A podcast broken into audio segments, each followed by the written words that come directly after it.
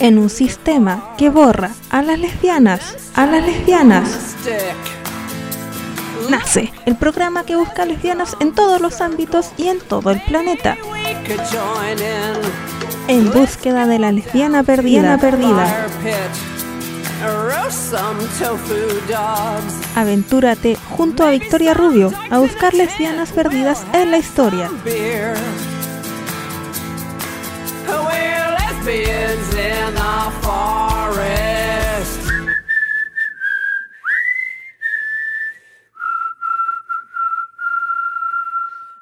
Bienvenidas a esta nueva edición de En búsqueda de la lesbiana perdida.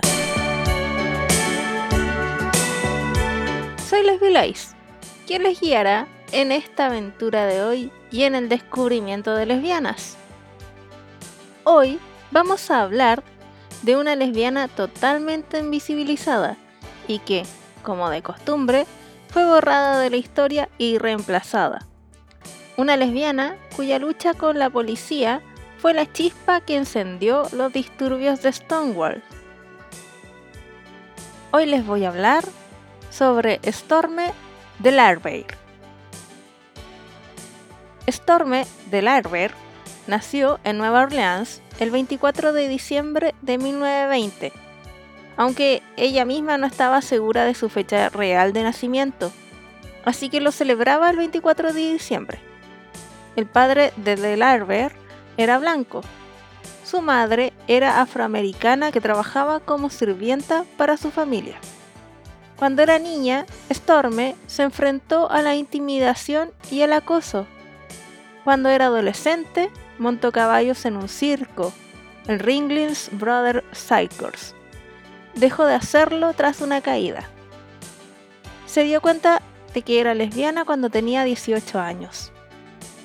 Su pareja, una bailarina llamada Diana, vivió con ella durante 25 años hasta que murió en la década de 1970. Según su amiga Lisa Canistrasi, Storme llevaba siempre con ella una fotografía suya.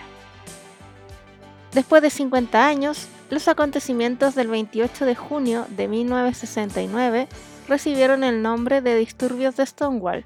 Sin embargo, Storme dejó muy claro que disturbios era una descripción engañosa. Fue una rebelión, un levantamiento, una desobediencia a los derechos civiles, no un maldito motín. Storme fue una lesbiana camiona, presente en la rebelión de Stonewall, que, para quien no sepa, la rebelión de Stonewall consistió en una serie de manifestaciones espontáneas en protesta contra una redada policial que tuvo lugar en la madrugada del 28 de junio de 1969 en el pub conocido como Stonewall Inn ubicado en el barrio neoyorquino de Greenwich Village. Frecuentemente se citan estos disturbios como la primera ocasión en la historia de Estados Unidos en que la comunidad LGBT luchó contra un sistema que perseguía a la comunidad y que contaba con el beneplácito del gobierno, y son generalmente reconocidos como el catalizador del movimiento moderno pro derechos LGBT en Estados Unidos. La historia es así.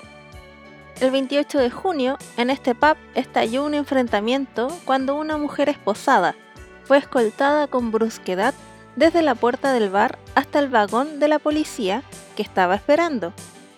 La policía la atrapó a través de la multitud varias veces, ya que escapó otras tantas.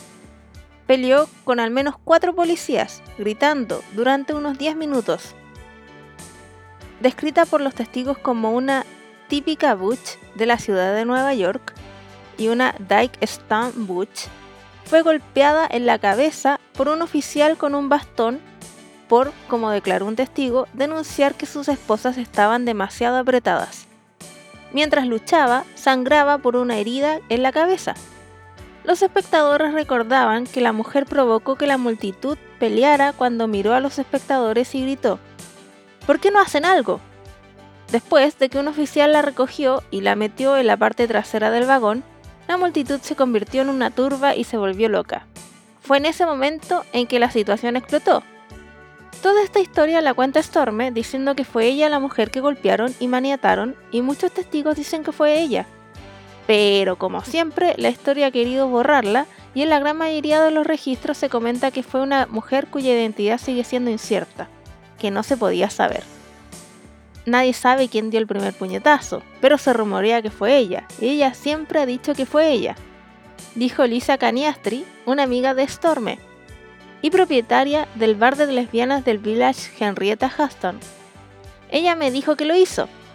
Ya, y acá se ve como la palabra de una mujer, de una lesbiana, no vale nada, ya que si un hombre hubiera dicho exactamente lo mismo y que lo hizo, le creerían.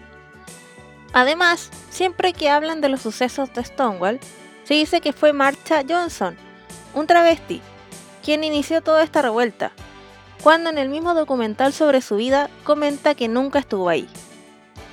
De 1955 a 1969, Storme recorrió el círculo de teatro negro como la presentadora y único drag king de la Jewel Box Review, la primera revista drag racialmente integrada de Estados Unidos. La revista tocaba regularmente en el Teatro Apolo en Harlem, así como para audiencias mixtas, algo que todavía era raro durante la época de la segregación racial en los Estados Unidos. Ella actuaba como barítono. Durante los espectáculos, los espectadores trataban de adivinar quién era la única chica entre los intérpretes de la revista y al final Storme se revelaba como mujer durante un número musical llamado Una sorpresa con una canción. A menudo con trajes a medida y a veces con bigote que le hacían inidentificable para los espectadores. Como cantante, se inspiró en Dina Washington y Billie Holiday. En 1987, Michelle Perkinson lanzó un primer corte de la película Storme, The Lady of the Jewel Books, sobre Storme y su paso por la revista musical. A pesar de toda esta invisibilización e intento de quitarle el crédito, el papel de Storme en el movimiento de liberación LGBT trascendió el levantamiento de 1969 en los años 80 y 90 trabajó como guardia de seguridad para varios bares de lesbianas en la ciudad de Nueva York. Fue miembro de la Asociación de Veteranos de Stonewall, ocupando las oficinas de jefa de seguridad, embajadora y en 1998 a 2000 vicepresidenta. Su presencia era habitual en el desfile del orgullo gay. Durante décadas, Storme sirvió a la comunidad como patrullera voluntaria de la calle.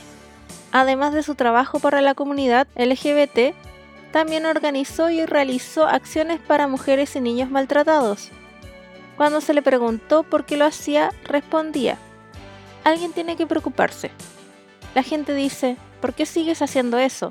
Y les digo, es muy simple, si la gente no se hubiera preocupado por mí cuando estaba creciendo, como mi madre negra, creada en el sur, yo no estaría aquí. Storme sufrió de demencia en los últimos años. De 2010 a 2014 vivió en una residencia en Brooklyn. Aunque aparentemente no sabía que estaba en una residencia, recordaba perfectamente su infancia y Stonewall. El 7 de junio del 2012, Brooklyn Pride Inc. honró a Storme en la Brooklyn Society for Ethical Culture, proyectando la película de Michelle Perkinson, Storme, The Lady of the Jewel Books.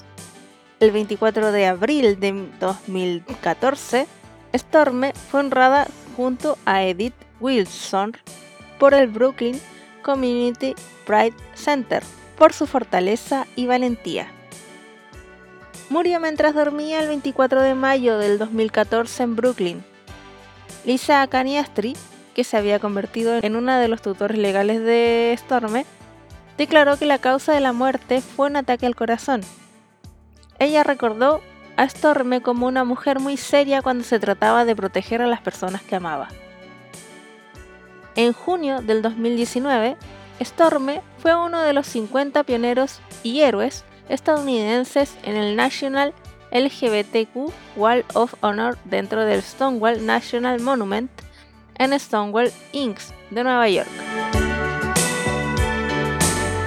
¿Conoces lesbianas que estén presentes en el arte, música, ciencia, cómics, literatura, cine u otra forma de creación o acción y sientes que es necesaria de conocer en este mundo? Me lo puedes hacer saber al correo de radiomedales.gmail.com La idea es promocionar a la mayor cantidad de lesbianas. Lamentablemente hemos llegado al final de nuestro microprograma. Les agradezco a quienes me escuchan siempre y las dejo invitadas a seguir escuchando Radio Humedales. Me despido, hasta la próxima semana. Acá termina un nuevo capítulo de En búsqueda de la lesbiana perdida.